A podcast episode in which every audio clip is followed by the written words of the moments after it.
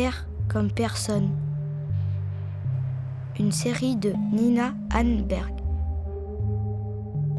Épisode 4. Allô maman Coco.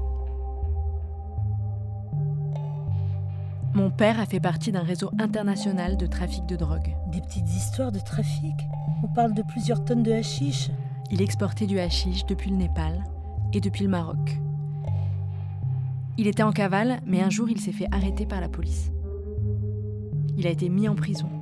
Pour réduire sa peine, il a dénoncé ses amis. Il y a des hippies riches qui. Ah oui. Ça existe? Qu'est-ce que c'est un hippie riche? C'est un, un hippie qui a beaucoup d'argent avec lui. C'est un hippie qui fait souvent du commerce?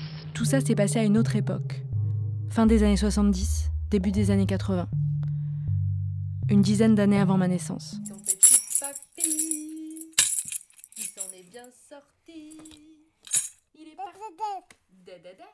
Il est parti loin. C'est en découvrant l'existence de Ole et Martina, d'anciens amis de mon père, que certains chapitres de sa vie sont devenus plus lisibles. Il est rentré, il en a fumé. Puis il l'a vendu au reste de la rue. Est-ce qu'ils m'ont dit tout ce qu'ils savaient? J'en sais rien. Mais pour eux, ça avait l'air compliqué de parler de lui. Après quelques temps, bien bourré d'argent, il s'est dit c'est cool. Je m'en vais à Kaboul. D'ailleurs, quand on évoque père, on se retient toujours un peu. Parce que tout semble être trop fantasque pour être vrai. Et puis, père lui-même ne se livrait presque jamais. Ou alors par bribes. Euh, oh, mais c'est pas grave, tu sais, s'il a vendu de la drogue. C'est pas grave. Peut-être que ça me vient de lui d'ailleurs, cette euh, façon de faire un peu de rétention d'informations. Par exemple, il y a quelque chose que je ne vous dis pas depuis le début. Depuis la première scène, quand mon copain Arthur me demande si je peux lui montrer des photos de mon père. Mais on y retourne. Il y a lui à 5 ans, Allongé sur le ventre, là, il est tout petit. Un bon petit blondinet, hein. à 20 ans, Regarde. Des nains à poil. voilà, c'est là. Et là, ce bébé, c'est elle? Ouais, c'est elle, avec sa mère. Je trouvais ça trop. J'avais un peu honte. Euh, regarde, euh, j'ai une autre photo de sa mère. Regarde, elle est là. Ah ouais, elles sont toutes les deux. Elles sont plutôt mignonnes.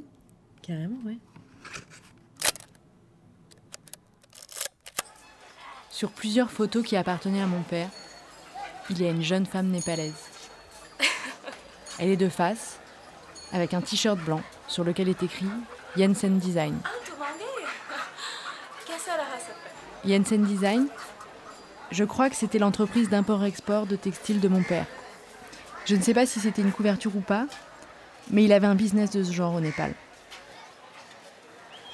Jensen, c'est le nom que mon père portait quand il est né. Plus tard, son père, à lui, l'a changé.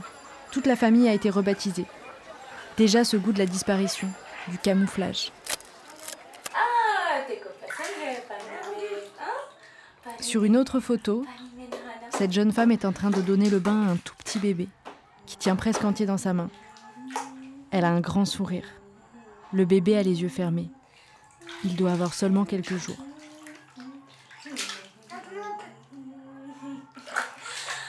Derrière cette photo aussi, il y a quelque chose d'écrit. Et là derrière, le 9 janvier 82, c'est sa date de naissance? J'imagine, mais j'en sais rien en fait. Père a eu un autre enfant avant moi. Une autre petite fille, au Népal, avec cette jeune femme qui sourit à poil devant le miroir. Cette photo-là, je l'ai souvent regardée, plus souvent que les autres, comme si elle allait finir par me livrer ce que je ne savais pas. Maintenant, je sais que cette petite fille est née pendant sa cavale. Dire Ole, cher Ole, j'aimerais rencontrer la première fille de père, mais je n'ai aucune idée de comment la trouver. Je ne connais même pas son nom. Donc si tu as des infos, ce serait vraiment très précieux pour moi. Chère Nina, Mais Ole ne sait rien du tout. je suis désolé, mais je n'ai pas d'infos qui pourraient t'aider à retrouver sa fille au Népal. Cette fille a dû naître à peu près au moment où père a dénoncé ses amis à la police et où Ole a perdu contact avec lui. Je ne savais pas qu'il avait eu une fille. J'insiste quand même un peu. L'expérience nous apprend qu'il sait toujours un petit quelque chose. Tu es sûr? Ah, en y réfléchissant un peu plus, je crois que je me souviens de sa copine. Ah, bah voilà. En 81, je logeais dans la maison de père à Katmandou. Sa copine m'a aidé à accrocher mon sac de couchage sur un fil à linge pour le faire sécher. Oui, parce que quelques jours plus tôt, dans le train, j'étais assis à côté d'un vieux sadou à la longue barbe blanche. Je trouvais qu'il sentait vraiment pas bon. Mais en sortant du train, ça puait toujours. En arrivant chez Père, je me suis rendu compte qu'il y avait un rat mort dans mon sac de couchage. Il avait dû se faufiler dedans et mourir à l'intérieur. La copine de Père l'a lavé. Pendant que le sac de couchage était en train de sécher, le chaton de Père a décidé de s'en servir pour faire ses griffes. Voilà ce que je peux te dire sur cette fille. Je me souviens aussi que pendant tout le reste de mon voyage, il y avait des plumes qui s'échappaient du sac de couchage. C'était ennuyeux. Mais j'y pense. S'il a une autre fille, peut-être qu'il vit toujours avec elle au Népal, non? Ça aussi, j'y ai souvent pensé. Est-ce qu'il est encore vivant? Mais ça aussi, c'est tabou. Est-ce qu'il m'a pas abandonné pour aller vivre avec elle au Népal? Oh, sa copine, c'est peut-être un grand mot. Sans vous le dire, toujours, j'ai posé la question à Martina dans l'épisode précédent. Tu sais, nous, ces filles, on les appelait des Didi. C'était plutôt les femmes de ménage, quoi. Parfois, elles pouvaient rendre d'autres services. Bon, je sais pas quoi te dire d'autre. Mais elle ne m'a presque rien appris. Est-ce que tu as demandé à ta mère? J'aimerais beaucoup la rencontrer. Ma mère, c'est elle, bien sûr, qui m'a dit pour cette autre fille de mon père. Quand j'avais 15 ans, un matin, au petit déjeuner. Je m'en souviens très bien. Ma chérie, ton père a eu un autre enfant avant toi. Je voulais que tu le saches. Ouais, enfin, j'ai un souvenir qui ressemble beaucoup à une mauvaise comédie dramatique française. Ou pire, une mauvaise comédie américaine doublée en français. Ma chérie, ton père a eu un autre enfant avant toi. Je voulais que tu le saches. Pourquoi ne m'as-tu jamais rien dit? Je ne sais rien sur elle. Je ne sais même pas comment elle s'appelle.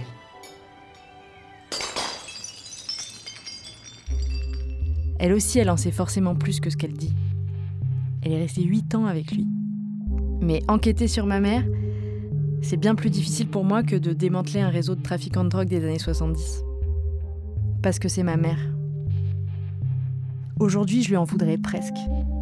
Pourquoi est-ce qu'il faut que je passe par l'intermédiaire d'un ornithologue et d'une trafiquante de drogue dont j'ignorais tout il y a deux mois pour avoir des semblants de réponse? C'est sur ces bases très saines que j'ai débarqué chez elle pour les fêtes de fin d'année. Tes cousins arrivent à 18h, il faut que je fasse cuire le pain d'épices.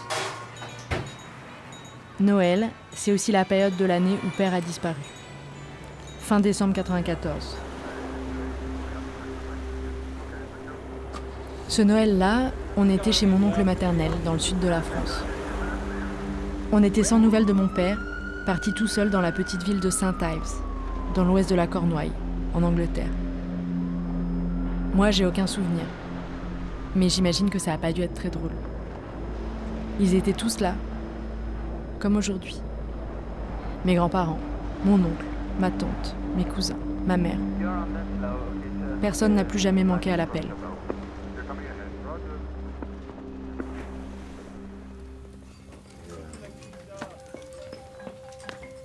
Depuis que je repense à l'histoire de mon père, j'ai l'impression de voir des signes de sa présence partout chez ma mère. Mais les coussins du canapé, par exemple. Un tissu psychédélique, bleu et blanc, très 70s, très kitsch. C'est lui qui l'a ramené de l'un de ses voyages. Les tapis tibétains, étalés les uns sur les autres dans le salon. Idem. Ma mère a toujours regretté d'avoir été trop jeune pour pouvoir vraiment vivre à fond les années 70. C'est quelque chose qu'elle enviait beaucoup à Père, ça, d'être né au bon endroit, au bon moment. Alors, c'était comment dans les Alpes? Ah bah écoute, je suis resté que trois jours, mais... Mais être simplement là, avec ce berger, à vivre au rythme du coucher du soleil, ça m'a beaucoup recentré. C'est vrai que t'arrêtes jamais, toi. Oh, écoute, là je suis super contente, j'ai trouvé un stage de musique folk, je pars en Suède là, dans deux semaines. Hmm, ça va te faire du bien. Hmm. Pas exactement le moment pour lui parler de mon père disparu et de sa fille cachée. Là, par exemple, elle est plongée dans une discussion qui a l'air intense avec un ami à elle qui joue du balafon. Et alors là, j'ai découvert une nouvelle branche de la musicothérapie qui s'intéresse aussi au son de la nature. C'est génial. C'est top. Pourquoi est-ce que je suis si impatiente tout à coup? J'ai attendu 25 ans. Je suis plus à quelques minutes près. Ou à quelques jours près. Et puis l'ami, son balafon et les autres finissent par partir. Enfin, je suis seule face à ma mère. Je sais pas comment commencer la conversation. Alors je décide de dire la vérité. C'est pas mal la vérité. Maman, j'ai retrouvé d'anciens amis de père. Et face à cette vérité si simple, ma mère a une réaction tout à fait inattendue. Ah mais c'est génial Raconte Elle a l'air super enthousiaste, en toute ingénuité. Alors c'est qui? Ole et Martina, ça te dit quelque chose? Ah non, rien du tout. Est-ce que j'ai tort?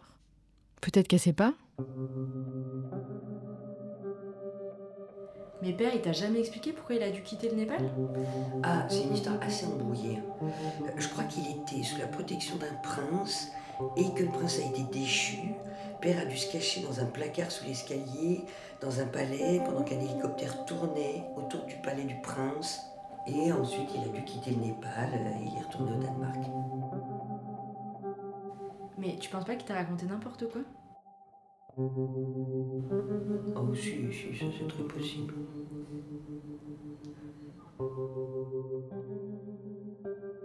À suivre sur arteradio.com.